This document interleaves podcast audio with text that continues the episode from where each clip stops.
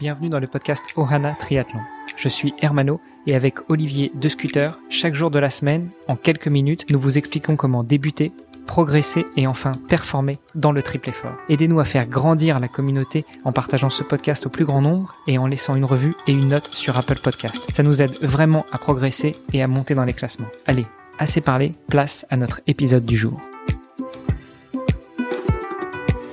Salut les sportifs, c'est Armano et vous êtes sur l'épisode de mardi du podcast Ohana.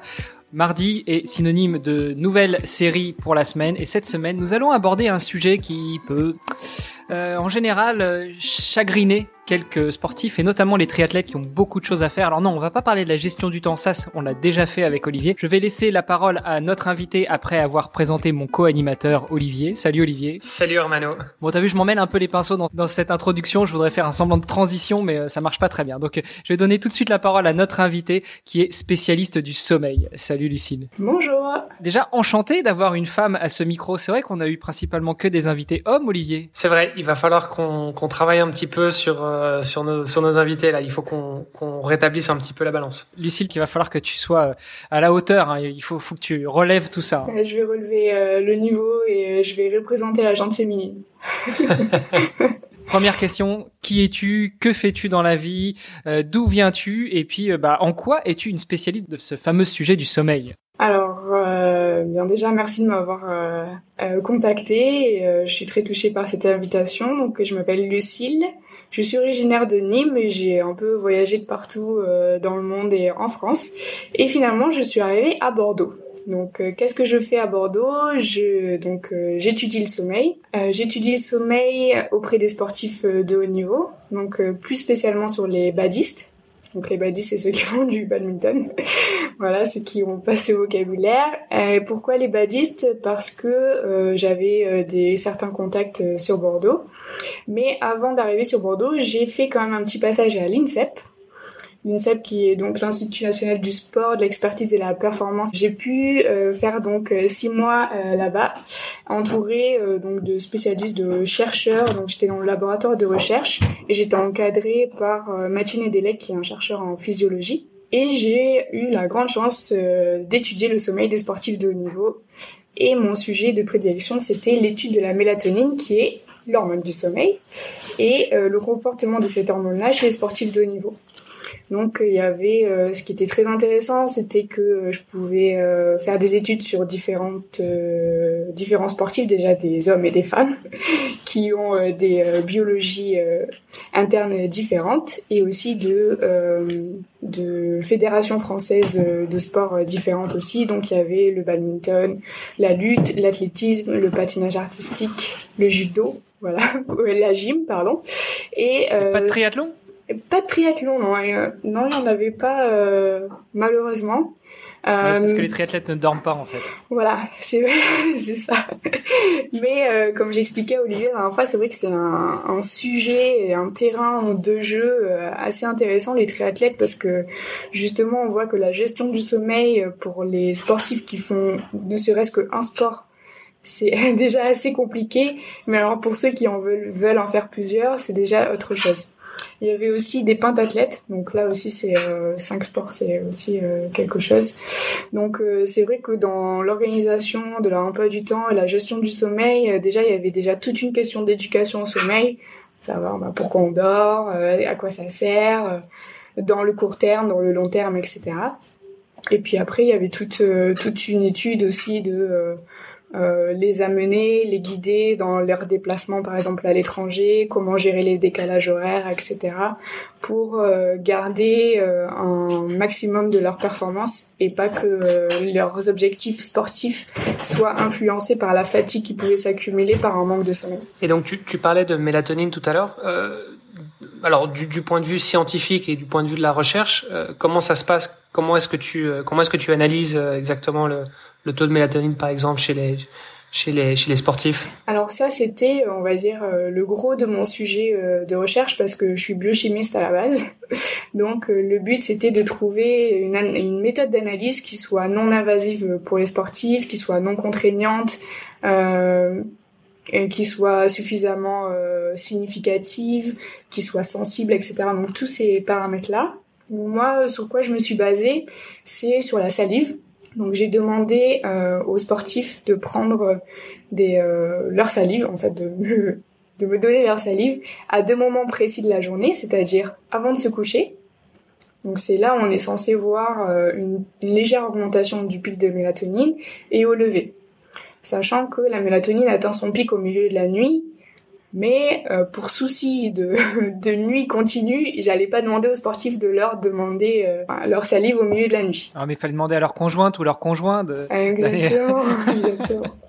voilà, ou si euh, il dort sur le côté, pourquoi pas récupérer un peu de salive, voilà. Mais bon, c'était pas très glamour, on va dire. Donc, j'ai préféré me concentrer sur ces deux instants qui étaient assez cruciaux. Et en fait, on pouvait voir selon les les profils en fait des sportifs euh, un taux de mélatonine qui était euh, plus élevé que déjà la normale. Donc euh, il y a plusieurs études qui ont été faites, on va dire le taux de mélatonine en journée est assez bas et après il augmente la nuit. D'accord? Donc pour pour ça, on voyait que vraiment il y en avait qui se couchaient à 3 heures du matin et forcément leur taux de mélatonine eh ben il était beaucoup plus élevé que s'il avait pris par exemple à 21 heures et qu'il se couchait à 22 heures. Donc c'était aussi pour euh, pour leur dire qu'il y avait aussi des indicateurs biologiques qui pouvaient dire ben, votre heure de coucher est pas forcément adaptée à votre biologie. Dans le sens où euh, des fois ils disent ouais mais moi ça fait dix ans que je me couche à 3 heures du matin je me sens très bien comme ça etc et juste par une prise de salive et euh, en leur disant bah regarde finalement entre ce que tu penses et ce que ton ta biologie dit bah, c'est un peu contradictoire. Après, ce qui était très intéressant aussi, c'était que j'avais des sportifs qui revenaient d'un décalage horaire. Donc eux, je leur ai demandé, en plus des deux prises avant coucher et après coucher, de faire une prise de salive à midi, donc en milieu de journée. Et en fait, on voyait vraiment que euh, le pic de mélatonine était à midi, au lieu d'être euh, la nuit. Voilà, donc on voyait vraiment aussi le décalage horaire. Et je leur avais aussi demandé de faire ça sur plusieurs jours consécutifs pour voir à quelle vitesse ils se remettaient du décalage horaire parce que ils étaient justement aux États-Unis et après ils partaient en Asie. Donc euh, il fallait qu'ils se remettent euh, assez vite de ce décalage horaire. Donc la salive, voilà, c'est une manière euh, qui est non invasive. Les sportifs ils sont pas très chauds pour qu'on leur prenne leur sang tout le temps. Et l'urine, il y a très peu de mélatonine dans l'urine. Donc au niveau des méthodes d'analyse, c'était déjà un peu plus compliqué. Alors tu, tu parlais tout à l'heure justement bah, des, des différents cycles. C'est vrai qu'on parle souvent d'horloge biologique première, la première question, je pense, c'est tout simplement qu'est-ce que l'horloge biologique? Et deuxièmement, est-ce que c'est ça qui définit en fait les cycles de mélatonine et donc pas forcément nos habitudes en fait, si je comprends bien? Exactement. Alors, ce qu'on a tendance à, à justement retenir, c'est qu'il n'y a qu'une seule horloge. Alors qu'en fait, un peu plus que ça. Dans le sens où euh, on a justement cette horloge biologique, euh, ce qu'on appelle le rythme circadien, D'accord Le rythme circadien, c'est un rythme toutes les 24 heures qui se répète. Donc ça tombe bien entre guillemets parce qu'une journée fait 24 heures. D'accord Donc ça c'est l'évolution biologique qui a, qui a voulu ça. Donc la mélatonine et euh, d'autres hormones comme le cortisol par exemple vont se réguler toutes les 24 heures. Ok Ça on va dire que c'est plus le côté horloge biologique. D'accord? Après il y a ce qu'on appelle les horloges périphériques, c'est-à-dire euh, ce sont ces capteurs qu'on va avoir euh, de, de, notre environnement. Ça peut être la lumière, ça peut être euh, l'activité physique, euh, ça peut être les relations sociales, etc., qui vont faire que ça va aussi influencer sur notre biologie interne. Donc il y a en fait deux choses qui se qui se qui s'assemblent, enfin qui sont en équilibre. Et si par exemple le rythme circadien, lui, il est régulé 24 heures, il revient, il revient, etc. Par contre, si on s'expose un peu mal à la lumière, si on fait du sport trop tôt le matin ou trop tard le soir, ou si on a des relations sociales un peu décalées, ça fait que ça peut justement euh, créer un déséquilibre entre ces deux piliers d'horloge donc l'horloge biologique et les horloges périphériques. Et donc quand on parle de gestion du sommeil, il s'agit justement de retrouver cet équilibre entre euh, l'horloge biologique et euh, les rythmes périphériques dont tu parlais tout à l'heure. Exactement, exactement. C'est c'est tout l'enjeu en fait euh, de trouver son son équilibre et, euh, et de voir aussi en fonction de sa biologie. Et c'est souvent ce qui se passe avec le sommeil, c'est que on a tendance à se dire ah bah moi je suis plutôt du matin, moi je suis plutôt du soir. Etc. Et ça aussi, il faut en prendre compte dans le sens où euh, on va pas demander la même tâche à quelqu'un qui à 6 heures du matin est hyper performant et il y en a un où il doit attendre quand même 10 heures du matin pour euh, pour être euh, au taquet. Quoi. Très belle introduction, non seulement sur toi mais sur sur tes, tes recherches aussi. ce que je vous propose, bah, c'est de continuer la discussion dans l'épisode de demain où on reviendra peut-être un peu plus en détail justement sur le sommeil. On a vu déjà ce que c'était que l'horloge biologique, les horloges périphériques, mais euh, j'aimerais bien qu'on revienne un peu plus en détail là-dessus. Donc je vous dis euh, à demain. À demain. Super, à demain. Salut Armano.